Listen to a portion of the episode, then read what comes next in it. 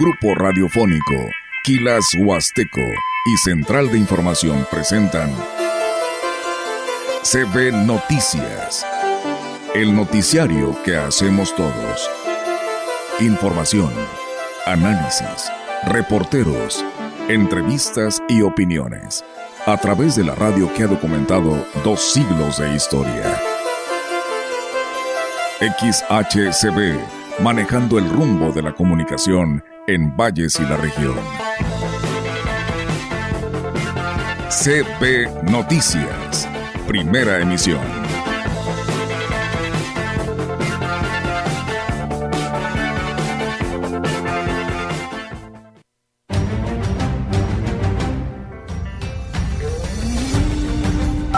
Estos tres días vamos a tener una temperatura entre los 26 a 15 grados, 18 grados. Tenemos un 90% de probabilidades de, de lluvia. A, a, mí me da mucho gusto cuando las personas de una parroquia donde alguien se va a ir a otro lugar, pues vienen y nos dicen lo mucho que esa persona ayudó, sirvió, porque lograron descubrir las cualidades.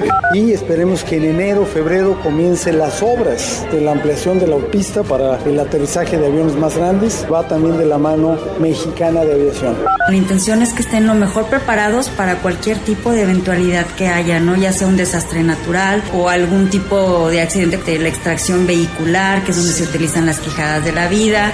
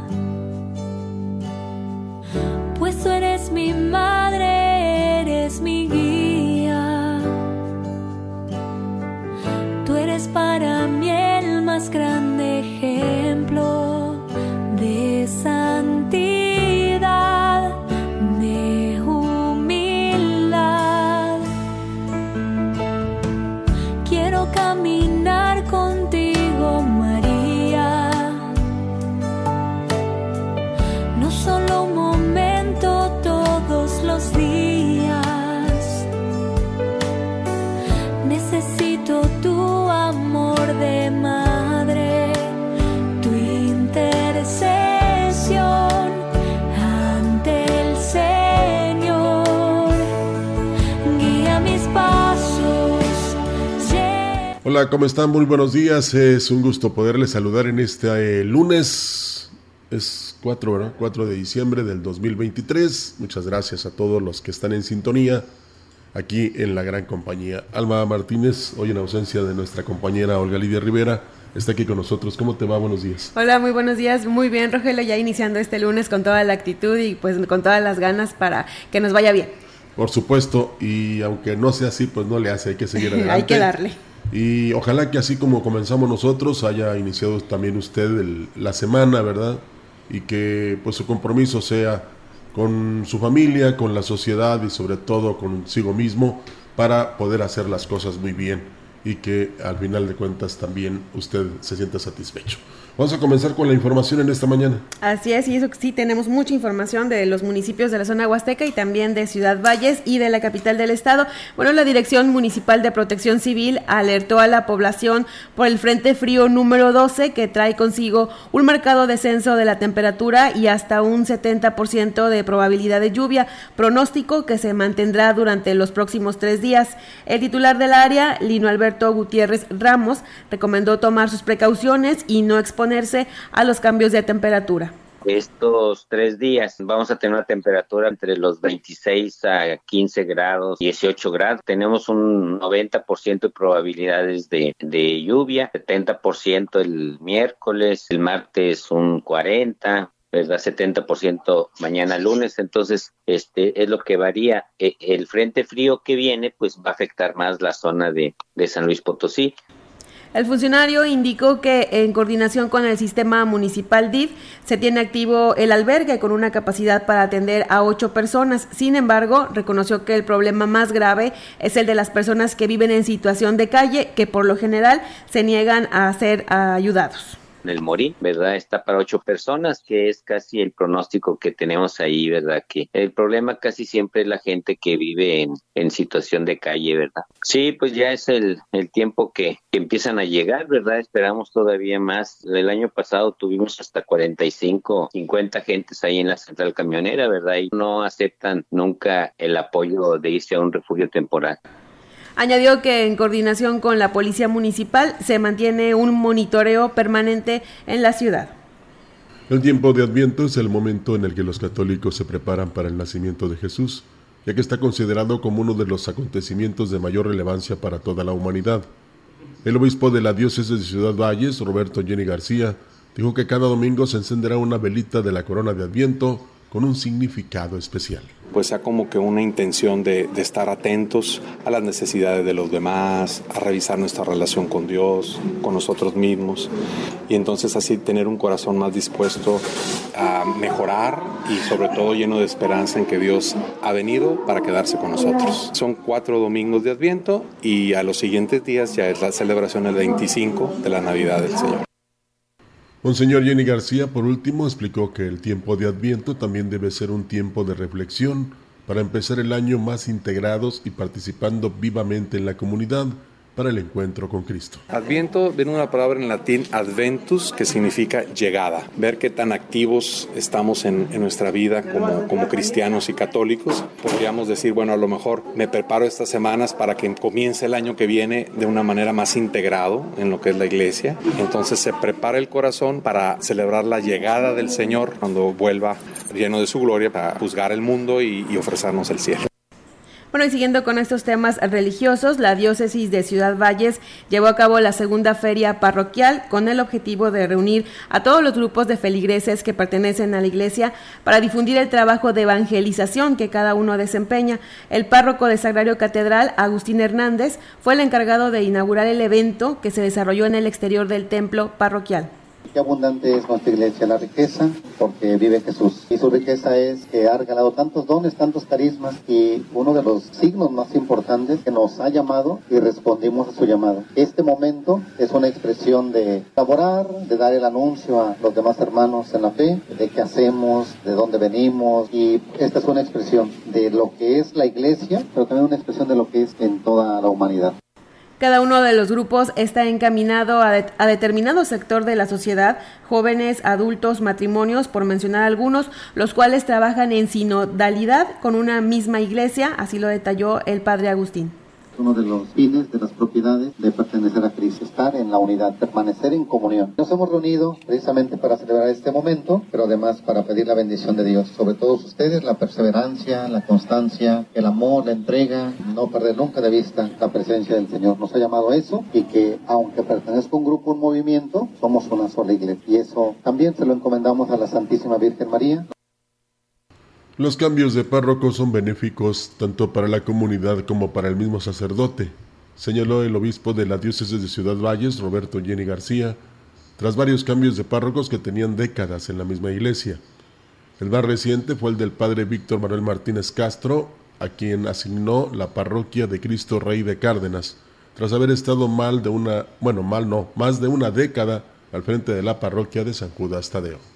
A, mí me da mucho gusto cuando las personas de una parroquia donde alguien se va a ir a otro lugar, pues vienen y nos dicen lo mucho que esa persona ayudó, sirvió, porque lograron descubrir las cualidades, el esfuerzo, el carisma de ese sacerdote, que a lo mejor durante largo tiempo estuvieron allí sirviendo y a los que bautizaron también hasta su quinceañera les tocó, ¿verdad? Entonces, eh, para mí es mucho gusto saber que la gente ha podido apreciar y ha recibido muchos beneficios. Incluso el cambiar de circunscripción le da un nuevo aire al sacerdote y lo motiva a mejorar su trabajo de evangelización que por la monotonía pueden llegar a perder, explicó el obispo. Y pues a, ellos también pues siempre es escucharlos eh, y también tener en cuenta que llegará otro sacerdote que a lo mejor va a hacer cosas un poco diferentes, con otros carismas, con otras formas de trabajar y pues invitarlos a, a conocerlos, a tener esa disposición de colaborar para que estos cambios sean para renovarse todos. Se renueva el sacerdote porque reinicia su ministerio en un ambiente distinto, se puede renovar también la parroquia. Y en el Día Internacional de la Discapacidad, la presidenta honoraria del Sistema Estatal para el Desarrollo Integral de la Familia, DIF, Ruth González Silva, reiteró su firme compromiso con las acciones destinadas a mejorar la calidad de vida de este sector de la población en situación de desventaja social, como una muestra más de la sensibilidad por parte de González Silva hacia los sectores más vulnerables. Estos esfuerzos encontraron en la administración de Ricardo Gallardo Cardona un impulso para lograr un mejor acceso a la inclusión, así como la histórica entrega de apoyos y ayudas funcionales para este sector poblacional.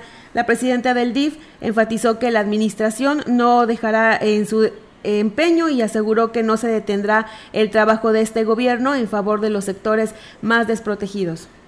El Sistema para el Desarrollo Integral de la Familia que en Aquismón preside Angélica Acuña Guevara inició una colecta de cobijas, ropa y juguetes nuevos o en buen estado con la intención de que éstas sean donadas a familias de escasos recursos de este municipio. Se invita a la población a que participe en esta causa, llevando sus donaciones a las instalaciones del organismo de lunes a viernes de 9 a 15 horas y los sábados de 9 a 14 horas. Al respecto, Acuña Guevara precisó que además de lo que adquiera el ayuntamiento de Aquismón y lo que done el gobierno del estado, ya que se ha mencionado la adquisición de 6.000 cobijas y juguetes, se pretende reunir más apoyo para llegar a un mayor número de personas. Mencionó que la colecta inició el 25 de noviembre y concluye el próximo 24, pero las entregas serán en unos días más y el director del Hospital General de Ciudad Valles, Jesús Guillén Lárraga, declaró que se está poniendo atención especial y también el interés en la sensibilización del personal que labora en las diferentes áreas del nosocomio para que brinden un mejor servicio, aunque en las últimas semanas han preponderado las felicitaciones hacia el, hacia el personal por su buen desempeño, no deja de ser necesario reforzar el aspecto humano de la atención. La verdad es que sí, este, han disminuido las quejas y nos han incrementado las felicitaciones. Entonces, esa parte también la estamos trabajando. Estamos viendo esta parte humana del personal, que a lo mejor por la carga de trabajo, que tampoco es justificada, estamos haciendo esa concientización con ellos, el que tenemos que ver la humanización de los servicios de salud nuevamente. En ese sentido, dijo que se está considerando volver a abrir el área de espera del hospital, principalmente durante la temporada invernal, aunque con estricta vigilancia para evitar situaciones como se registraron en el pasado no respetaban el área. Entonces se encontraban a gente teniendo relaciones sexuales ahí, haciendo sus necesidades fisiológicas ahí. Entonces todo eso implicó que se pusiera la, la cerca más afuera. Eh, estamos trabajando esa parte para ver cómo, cómo le hacemos para resguardar un poco más a la gente. Este, y bueno, tener un reglamento, que el reglamento realmente está pegado ahí Incluso agregó que cuando ha bajado mucho la temperatura se les permite ingresar al área de espera, pero esto es de manera controlada. En la opinión, la voz del analista marcando la diferencia. CB Noticias.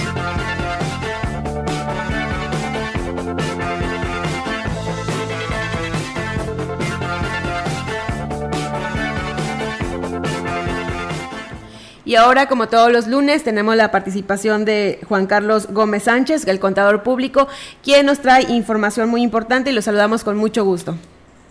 ¿Qué tal amigos? ¿Cómo están? Pues ya lunes, primer lunes del mes de diciembre, lunes 4 de diciembre y bueno, amanecimos con la noticia el pasado día viernes, este, que eh, el salario mínimo para 2024 tendría un aumento del del 20%, ¿no? Esto se da mediante la resolución emitida por el Consejo de Representantes de la Comisión Nacional de Salarios Mínimos, este, como les digo, el pasado 1 de diciembre, en el cual pues nos anuncian que sufrirá un 20% el incremento del salario mínimo, o al menos así fue la noticia, ¿no? Pero recordemos que el, el salario mínimo trae un proceso de recuperación a través de los por diversos factores de presión entre entre otros eh, los acuerdos este del Tratado de Libre Comercio que debe haber eh, un salario más competitivo comparado con los salarios que tienen nuestros socios comerciales, que es Estados Unidos y Canadá, además de, de ese de ese este competitividad se tiene que se habla en, el, las cláusulas del Tratado de Libre Comercio de un salario digno. Es por eso que hace algunos años el salario mínimo se va modificando ya no es en base a un porcentaje, se habla de un monto independiente de recuperación, las famosas MIR, para recuperar el, sentido del salario mínimo y no solo en el porcentaje. ¿sí? Eh, en este caso se combina un importe fijo del MIR, del Monte Independiente de Recuperación, y el porcentaje, este, un porcentaje este, fijo, ¿no? Que se, que se aplica a esa, más bien un porcentaje variable. Este, en este caso, el salario mínimo este, aumenta de 207.44 aumentan 20.40 de lo que es el, la nivelación de los salarios mínimos, el 20.40 el MIR, más el 6%, lo cual nos da un salario de 248.93 diarios. Esos 248.93 se comparan con los 207.44 que tenemos vigentes el día de hoy, pues nos da ese 20% que se habló de incremento. De igual manera, en la frontera norte del país, pues se habla de un 342.41 pesos, este, el MIR se aumenta en 41.26, un 6% es el aumento de lo que es el porcentaje, digamos, hablando del efecto inflacionario, y nos quedan 374.89 pesos en la frontera. Entonces, este, ese es el incremento anunciado a partir del primero de diciembre. Obviamente ese porcentaje es, es este, un porcentaje importante este que sí también bueno ya entra el efecto de que eh, los efectos inflacionarios este que se han tenido el poder adquisitivo y todo lo que a la vez pues lleva en cadenita que puede tener como bien lo decimos cierto efecto inflacionario. Recordemos para efectos de los empresarios tenemos que retabular entonces los sueldos y salarios para nóminas que tengamos que pagar a partir de 2024 en consecuencia al ser mayor el salario mínimo se incrementarán las cuotas de seguridad social y bueno, también debemos de revisar todo lo relativo a, a, lo que son los salarios mínimos profesionales, porque también se publica el 1 de diciembre la lista de salarios mínimos profesionales. Por ejemplo, un chofer de carga en general va a quedar su salario mínimo en 374.89. Prácticamente, ¿qué sucede con esto? Prácticamente los, los, los salarios oficiales, pues todos que están anunciando quedaron como salario mínimo, lo que estamos observando, ¿no? Quedan como 74.89 en la zona libre del país y en otras zonas, pues bueno, ahí sí está topado en la zona fronteriza. Un, un chofer que estamos hablando ahorita, que les decía, este, un chofer de, de, de, de, carga, de camión de carga en general, en la frontera todos los salarios casi van a estar topados a esos 374.89, estarían 293.06 en el resto del país. Este, un, este, un jornalero agrícola que no es importante para aquí, para la zona huasteca, estará topado a los 374.89 de salario mínimo en, en la frontera, mientras que aquí en esta zona 281.42 en la Huasteca.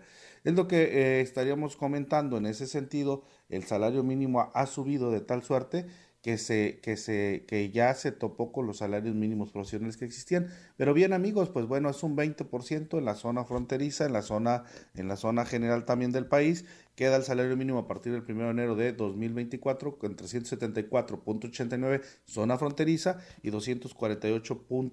248.93 en la zona, en el resto del país. Eh, recomendación, pues ajustar los tabuladores de sueldos, ajustar nóminas y ajustar los cálculos de seguridad social Infonavit a partir del 1 de enero de 2024. Que tengan una excelente semana. Los saludó su amigo Juan Carlos Gómez. Bueno, él fue el contador Juan Carlos Gómez Sánchez, siempre con nuestra información actualizada y en beneficio de todos los trabajadores. Y nosotros vamos a ir a una pausa comercial y regresamos con más información. Para este lunes, el sistema frontal número 13 se extenderá con características de estacionario sobre el sureste mexicano y la sonda de Campeche. Continuará interactuando con el abundante ingreso de humedad generado por la corriente en chorro subtropical y con un canal de baja presión en niveles medios y altos de la atmósfera, preveniéndose lluvias puntuales torrenciales en Veracruz, Chiapas y Tabasco y lluvias fuertes sobre entidades del norte, noreste, centro y oriente del territorio nacional. Se prevé ambiente vespertino fresco a templado sobre gran parte del territorio nacional, con ambiente matutino nocturno frío a muy frío y heladas durante la madrugada del martes sobre el noroeste, norte, centro y oriente del país un canal de baja presión sobre el occidente del territorio nacional aunado al abundante ingreso de humedad generado por la corriente en chorro subtropical e inestabilidad de niveles altos de la atmósfera, originarán chubascos con lluvias puntuales fuertes, acompañadas de descargas eléctricas en el occidente y sur del país. Para la región se espera cielo parcialmente nublado, viento dominante del sureste. Para la Huasteca Potosina, la temperatura máxima será de 24 grados centígrados y una mínima de 15.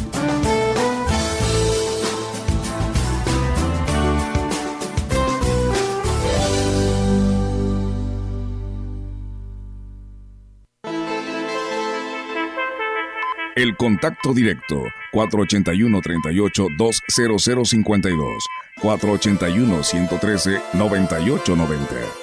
CB Noticias. Síguenos en nuestras redes sociales, Facebook, Instagram, Twitter, Spotify y en grupo radiofónico kilashuasteco.com.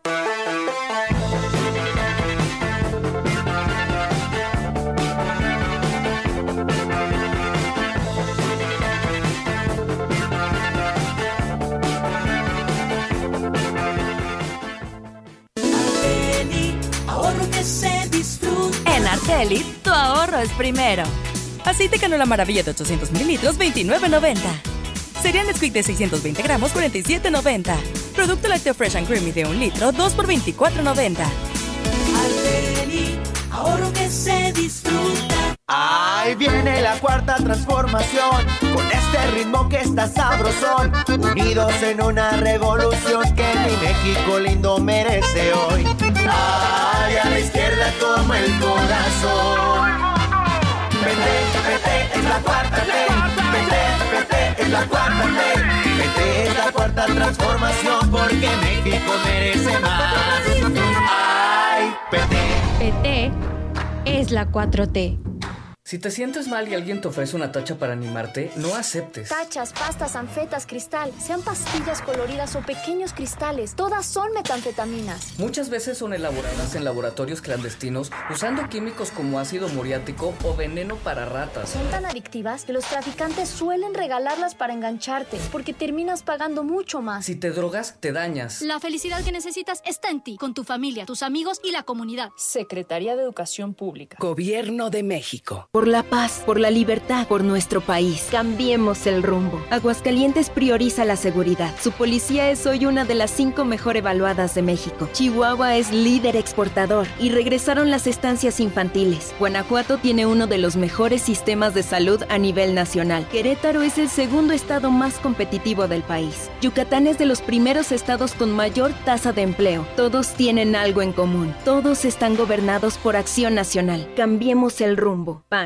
El DIF estatal trae a San Luis Potosí la conferencia ¿Quién dijo que los sordos no? ¿Quién dijo que los sordos no? Impartida por la reconocida escritora Graciela Rascón Miranda. Este próximo jueves 7 de diciembre en el Centro Potosino de Convenciones en punto de las 18 horas. En el marco del Día Internacional de la Discapacidad, nos unimos como sociedad para hacer compromisos en favor de la inclusión. Cuota de recuperación 80 pesos. Venta de boletos en las instalaciones del CREE y superboletos.com ya se encuentra disponible la app Apoyo Ciudadano para recabar tu apoyo a las candidaturas independientes. Si estás de acuerdo, la app escaneará tu INE, te tomará una foto y pedirá que firmes en la pantalla. Lo harás con la asistencia de la persona que solicita el apoyo, quien bajo ningún pretexto podrá retener tu credencial. El INE garantiza la protección de tus datos personales. O si lo deseas, puedes hacer todo el proceso por ti mismo, en la modalidad Mi apoyo. INE la gran compañía desde la puerta grande de la Huasteca Potosina. Con 25.000 watts de potencia, transmitiendo desde Londres y Atenas sin número en Lomas Poniente, Ciudad Valles, San Luis Potosí, México. Teléfono en cabina 481-382-0052. Y en el mundo, es, escucha Grupo Radiofónico. La diferencia de escuchar radio, radio XHCB 98.1 DFM.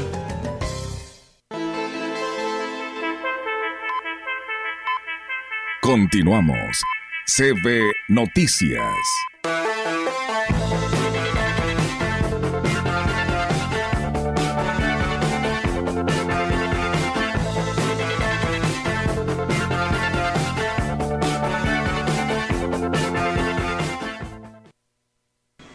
Ya regresamos con más información. La presidenta y vicepresidenta del Consejo Directivo del Patronato de la Cruz Roja, Wendy Salazar Torres y Alberto Navarro Manzano, fueron los invitados del programa Mes de Mesa Huasteca para tocar el tema de las necesidades y la manera en que se puede ayudar a esta benemérita institución. Salazar Torres detalló que han implementado una serie de estrategias para recabar recursos y poder solventar los gastos y además seguir ofreciendo un servicio de calidad. La intención es que estén lo mejor preparados para cualquier tipo de eventualidad que haya, ¿no? Ya sea un desastre natural o algún tipo de accidente de la extracción vehicular, que es donde se utilizan las quijadas de la vida. Este, ahorita les están impartiendo un curso sobre quemaduras que está muy interesante. Entonces todo el tiempo ellos están aprendiendo. La verdad es gente que está muy capacitada. Tenemos ahorita los vehículos lo mejor que se puede, cuentan con todos sus servicios.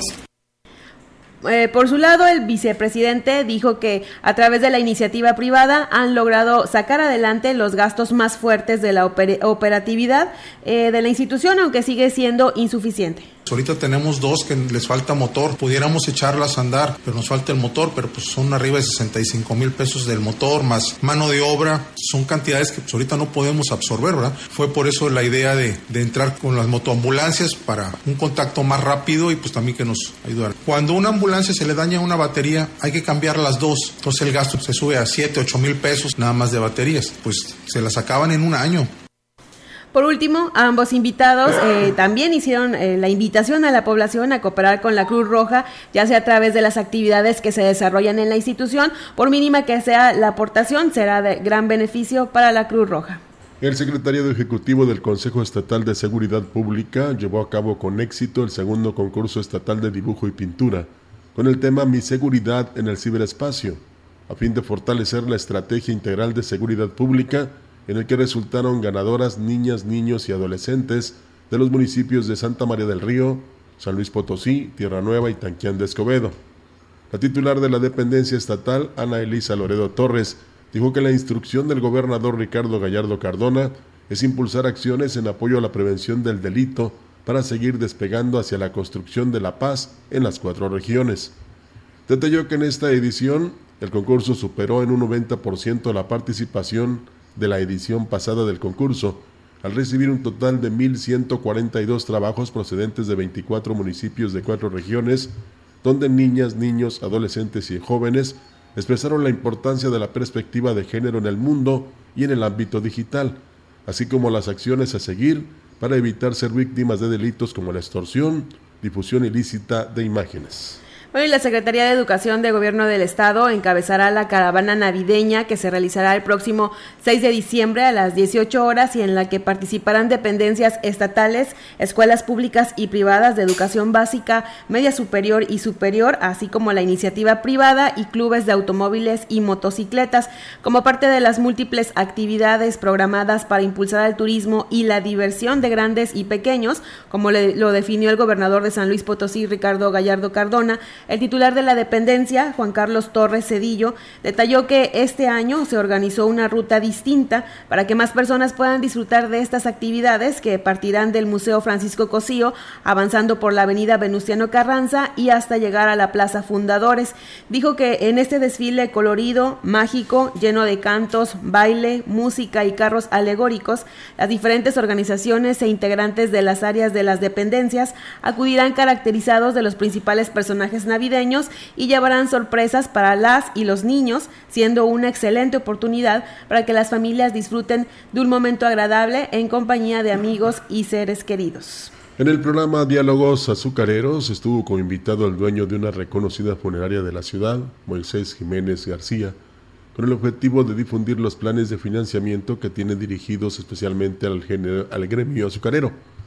El entrevistado destacó que en convenio de colaboración con la dirigencia sindical de los ingenios de la zona, vía nómina se les descuenta a los trabajadores.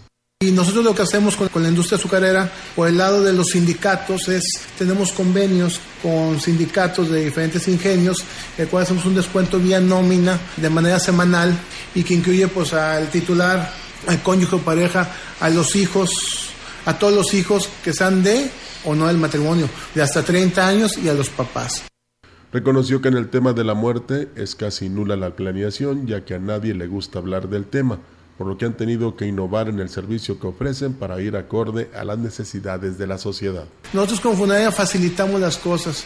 Que quiera una misa en catedral en San Martín de Porres, ¿cómo no se la conseguimos? Que no sabemos cómo hacer el panteón. Nosotros somos como funeral planner. Eh, sí, pues planeas tu, tu, tu funeral, eh, pero aquí es algo que uno no prevé y conlleva todo lo que es un evento social. ¿En dónde te encuentras a la gente que no ves? ¿O en una boda o en un sepelio?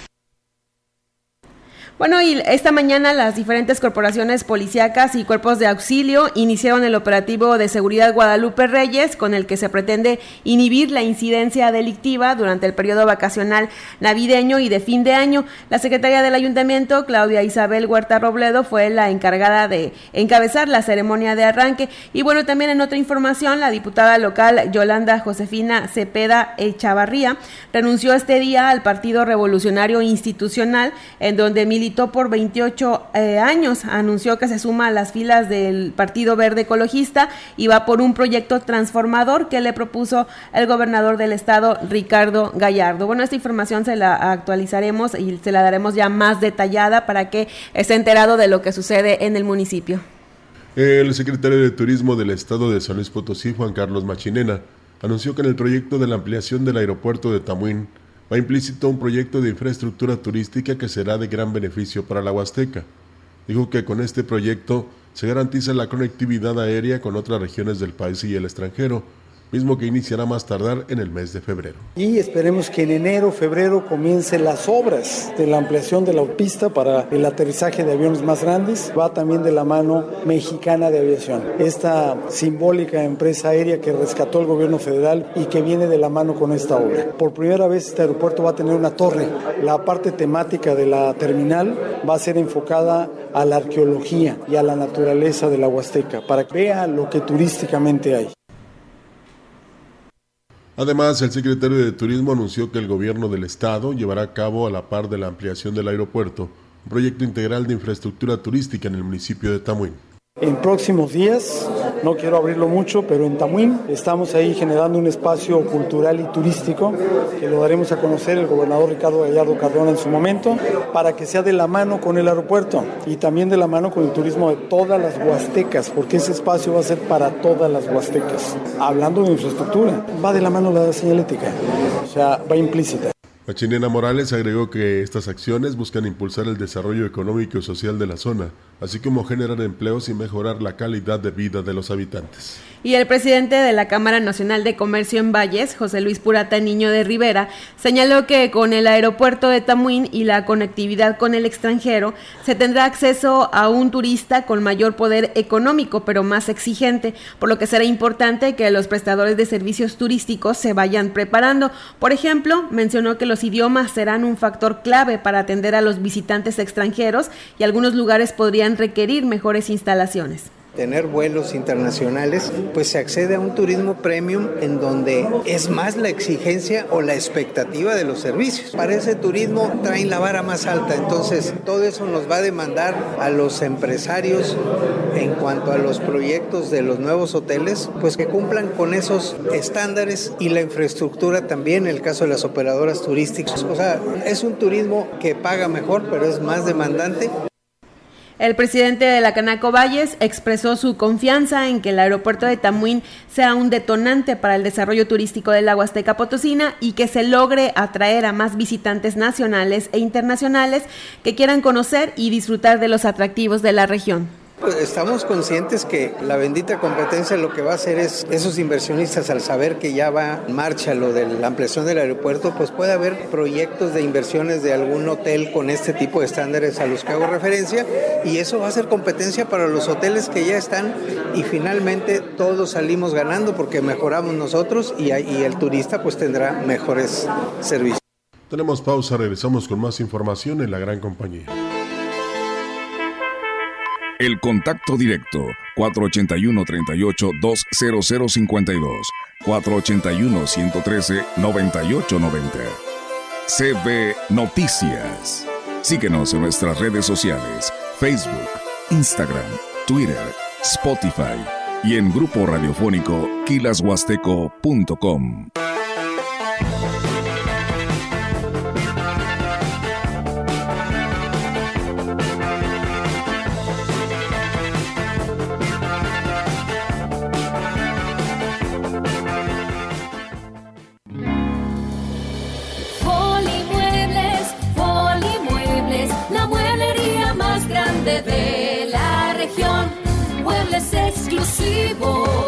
nacionales y de importación. Electrónica línea blanca con más bajos precios para usted. Folimuebles, Folimuebles, la mueblería más grande de la región. Ya se encuentra disponible la app Apoyo Ciudadano para recabar tu apoyo a las candidaturas independientes. Si estás de acuerdo, la app escaneará tu INE, te tomará una foto y pedirá que firmes en la pantalla. Lo harás con la asistencia de la persona que solicita el apoyo, quien bajo ningún pretexto podrá retener tu credencial. El INE garantiza la protección de tus datos personales. O si lo deseas, puedes hacer todo el proceso por ti mismo, en la modalidad Mi Apoyo. INE. Somos dignidad. Yo soy mis propias ideas. Tú eres tu identidad. Él es su autonomía. Ella es su voz. Nosotros somos un ambiente sano. Ustedes son su bienestar. Ellas son su acceso a la seguridad social. Porque somos nuestras libertades. Somos derechos vivos. Todas, todos y todes. Somos la Constitución. La Corte contigo. Mire, doña Lupe, si no nos acompaña al evento del candidato, perderá su apoyo económico del programa social. No ponga en riesgo sus beneficios. A mí no me van a engañar. Eso que usted me está diciendo es un delito. Nadie puede obligarme a participar en eventos proselitistas o decirme por quién votar. Si te condicionan un programa social o te presionan a votar por alguien en específico, denuncia en la agencia del Ministerio Público más cercana a tu domicilio. Fiscalía especializada en materia de delitos electorales de San Luis Potosí. No caigas en las frágiles redes de la publicidad.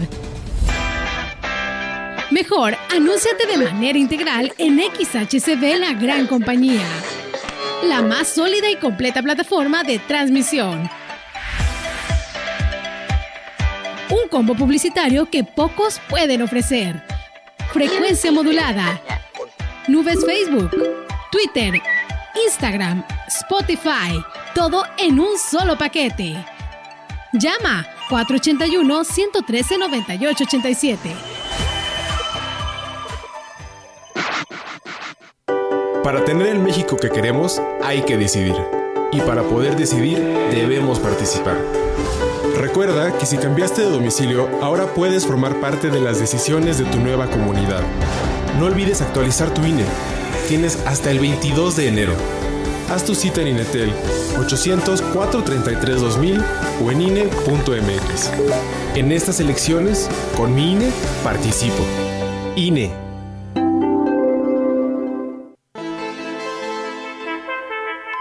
En la opinión, la voz del analista marcando la diferencia. CB Noticias.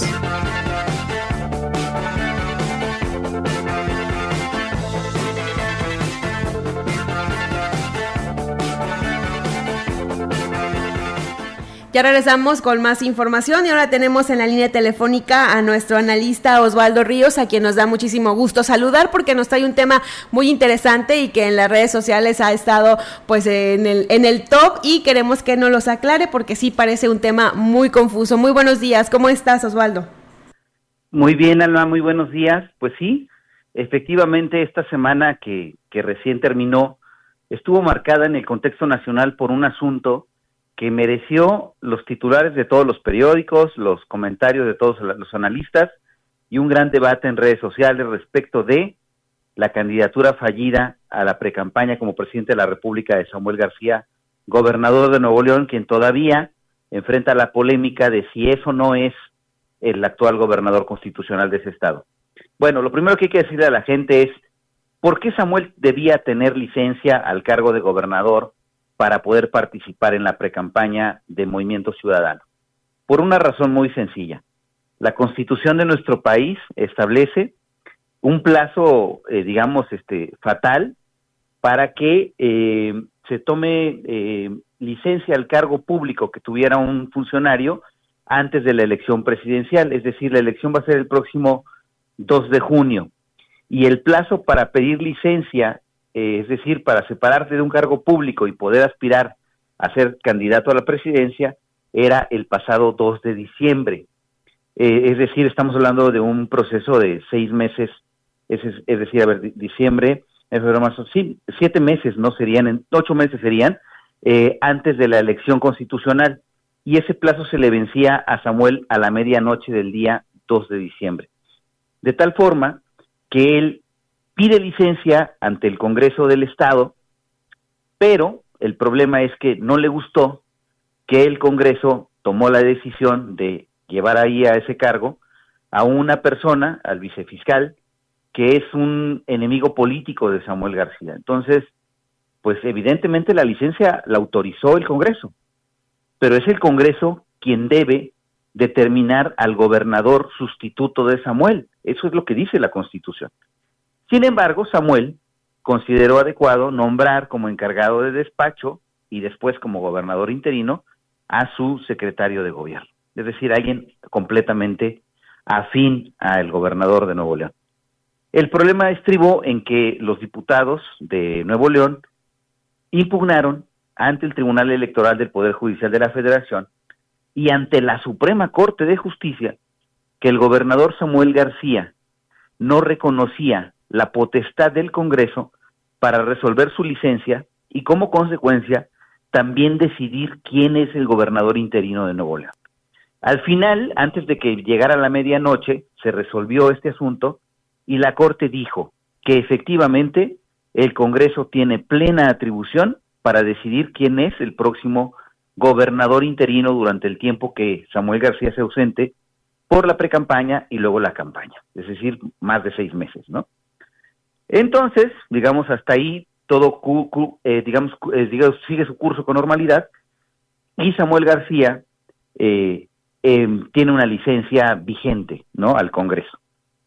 Pero cuando él ve que la persona que ha nombrado el Congreso es el vicefiscal que él considera un enemigo político declarado y que hay un procedimiento de observación de cuenta pública de Samuel por 66 mil millones de pesos, o sea, las cuentas de Samuel no están bien, hay mucho por, por investigar porque se presumen manejos por lo menos irregulares. Samuel García se le vino a la medianoche, le cayó encima, y después de la medianoche dijo a través del hizo saber a través del periódico oficial de Nuevo León que iba a continuar siendo gobernador.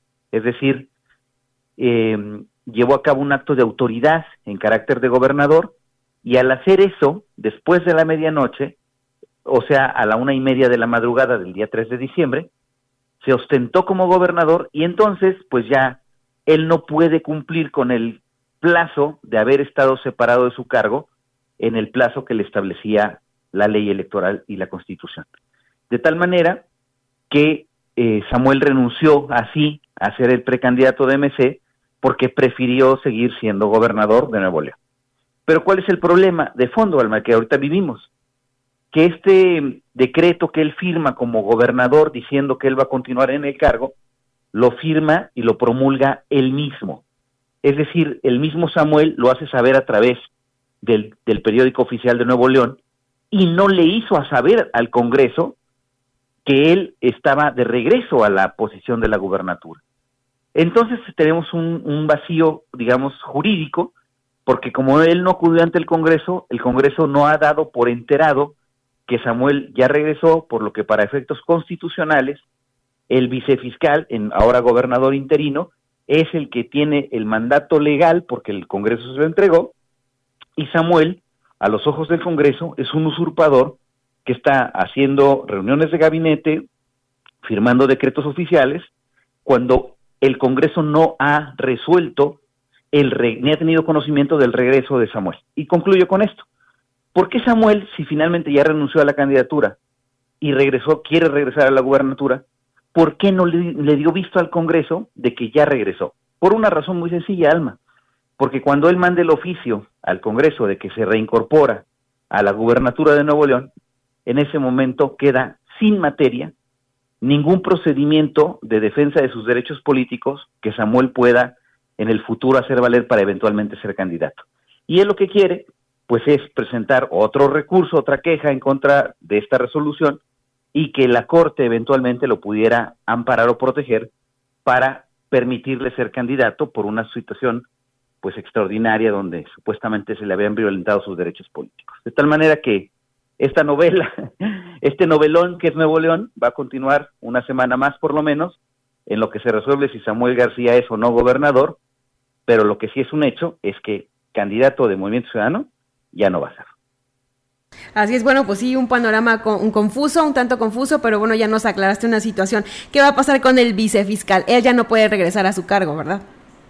Él podría regresar una vez que Samuel vaya al Congreso y el Congreso ratifique la, la, el, fin de la, de la licencia que tenía Samuel García y en ese momento podría eventualmente volver porque acuérdense que la Fiscalía es un, un organismo constitucional autónomo es decir, no manda sobre él ni el Congreso ni Samuel, manda el fiscal. Y entonces, pues bueno, eventualmente podría reincorporarse sin ningún problema. La, cuestión, digamos, más de incertidumbre, Alma, es si Samuel acudirá al Congreso o no a notificar el fin de su licencia, porque él podría seguir cometiendo estos actos de, pues de abierto desacato y de, de, pues, de desafío, buscando provocar una crisis de constitucionalidad, pero en fin, creo que también Movimiento Ciudadano va a enfrentar un reto muy importante que es determinar a quién van a registrar como precandidato o precandidata estos días. Y han convocado ya, según me enteré esta semana, a una reunión de Consejo Político Nacional para definir a la nueva abanderada o abanderado del Partido Naranja, que es algo muy interesante porque, pues la verdad hay que decirlo, Samuel había empezado bien, ¿no? Generando expectativas en redes sociales sobre todo, y ahora pues el, el, el, gobernador de Nuevo León está entrampado en su propia crisis de constitucionalidad y probablemente se pudiera quedar como el perro de las dos tortas. Si al final del día se le acredita este desacato a una orden de la Corte, podría quedar imposibilitado de incorporarse a la gubernatura y más bien lo que podría caer sobre él es un procedimiento administrativo y eventualmente penal que lo pudiera llevar a la cárcel. Bueno, pues vamos a estar muy al pendiente de este tema que sin duda va a dar mucho de qué hablar en los próximos días y también vamos a estar en comunicación contigo para que pues nos, eh, nos des tu opinión. Muchísimas gracias por tu participación. Al contrario, saludos afectuosos para allá. Hasta pronto. Igualmente, él fue pues nuestro analista Osvaldo Ríos con esta información importante que tenemos, Rogelio. Fíjate lo que son las cosas, cuánto se desprende de esta situación en Nuevo León. Y viene el comentario porque es vecino precisamente de San Luis Potosí. Y pues hay que tomar en cuenta también las opiniones que se dieron con Pascal Beltrán, por ejemplo, de que cómo eh, se cree que a veces nada más a través de las redes sociales hay credibilidad. Sobre todo porque muchos de ellos, sobre todo los políticos, manejan estas redes sociales a su conveniencia y cuando les apoyan pues están muy bien y cuando los critican están muy mal. Pero hay una Suprema Corte de Justicia federal, hay congresos estatales, hay gobernadores, hay presidentes, hay un presidente de la República que deben precisamente apegarse y hacer cumplir las leyes. Y eso no se puede, digamos, cambiar de la noche a la mañana, ni tampoco se pueden victimizarse porque no se hacen las cosas a su modo. Yo quiero pensar en 6, en 10, en 20 años, si todos seguimos por este mismo camino de no respetar las instituciones, de no acatar las leyes, de rebelarse ante todo, de tener actos de rebeldía total, de no, este, como te dijera, hacerle caso a las autoridades, ¿qué puede pasar? No podemos ser un país sin ley, para eso se crearon. Hubo una revolución incluso y, lo ha, y la ha habido, las ha habido en todo el mundo precisamente para que se implementaran y que todos la respetáramos. ¿Qué chamba le espera, por ejemplo, a la Comisión Nacional de Derechos Humanos, con tantas violaciones por parte del ciudadano común y corriente, pero también por clases política, trabajadora, este, social, entonces sí es, hay que pensarle y hay que no irse con la finta, porque el afectado o beneficiado puede decir una cosa a través de las redes sociales y la gente le cree, porque son sus seguidores. Y lo que señalan las autoridades es lo que realmente debe valer. Y a eso tenemos que entender. Por eso hay que, en un momento dado, como pasa esta situación, hay que, este, si no leer, sí preguntarle, por ejemplo, a un conocedor, a un analista, a un abogado, a un licenciado, oye, ¿está bien esto que está haciendo? ¿Es correcto?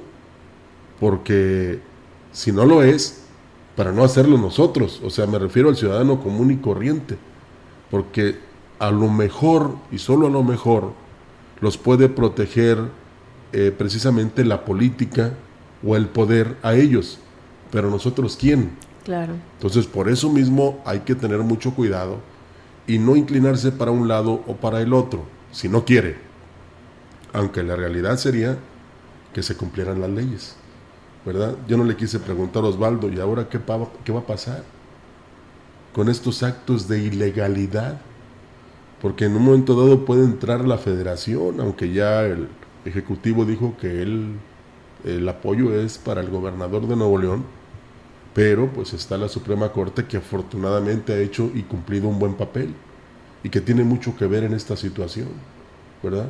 Y puede haber este, comentarios que regresó que porque hay una falta ahí de recursos, que porque hay una, un llamado de la este, Auditoría Superior, que porque este, los partidos políticos están en contra de él, que porque el Congreso no lo quiere. Puede haber muchos pretextos, pero las leyes, ¿las cumplimos o no? Entonces eso es lo que vale, la pena. Pero hablemos de cosas más, digamos, hermosas, sublimes, extraordinarias, porque eh, es momento de eh, felicitar y por supuesto este, enviarle un saludo y nuestra felicidad y alegría de todos los que trabajamos en la gran compañía a Graciela Díaz. No sé, no sé cómo se diga Graciela Díaz Junior, ¿verdad? No se puede.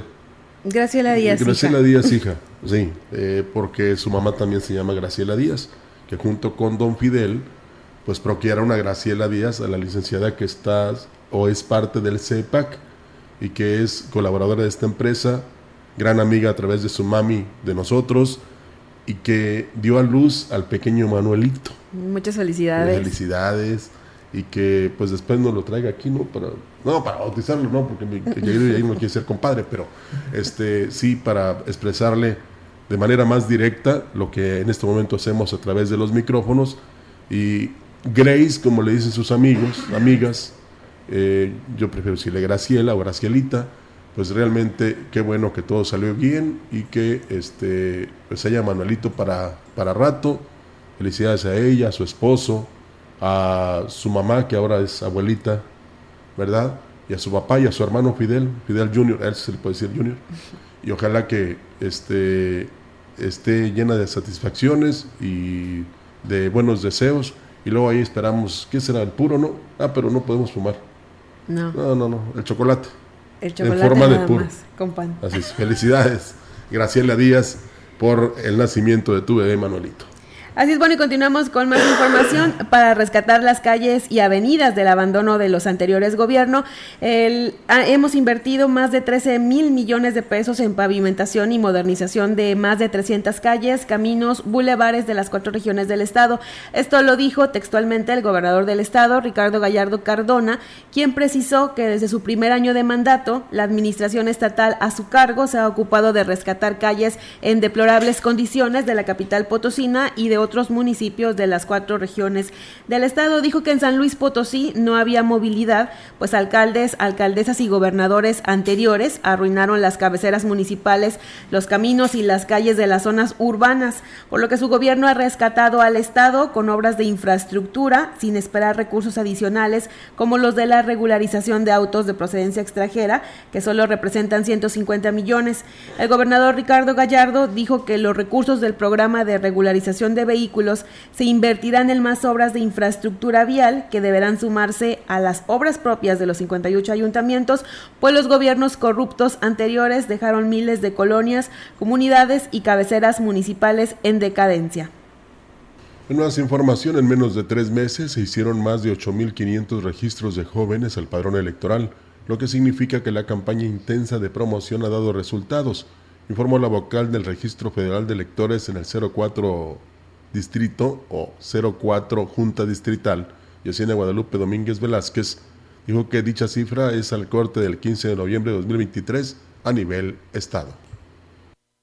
Tenemos un padrón electoral de 323.971 ciudadanos y en la lista nominal 321.203. Respecto al avance de la inscripción al padrón electoral de las y los jóvenes mexicanos que cumplirán 18 años entre el 1 de septiembre de 2023 y hasta el 2 de junio de 2024, asciende la cantidad de a 1.273 jóvenes por su parte, la vocal de organización electoral de la 04 Junta Distrital del INE, Cecilia Martínez Barrientos, dio un estimado de casillas a instalar el día de la elección en base al padrón electoral. Corte al 31 de octubre del 2023 del padrón electoral y listado nominal se realizó la primera proyección de casillas, el cual consiste en 331 casillas básicas, 245 contiguas, 31 extraordinarias, y cinco especiales. La Junta Distrital Ejecutiva estará atenta garantizando la accesibilidad de los domicilios para las personas con discapacidad.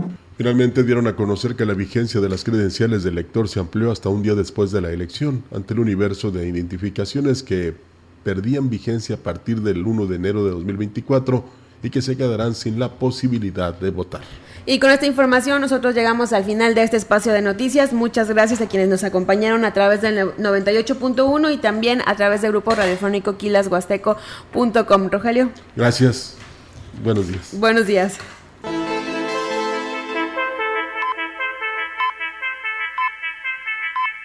CB Noticias, el noticiario que hacemos todos. Escúchanos de lunes a sábado 2023. Todos los derechos reservados. Grupo Radiofónico Quilas Huasteco. La radio que ha documentado dos siglos de historia en Ciudad Valles y la región.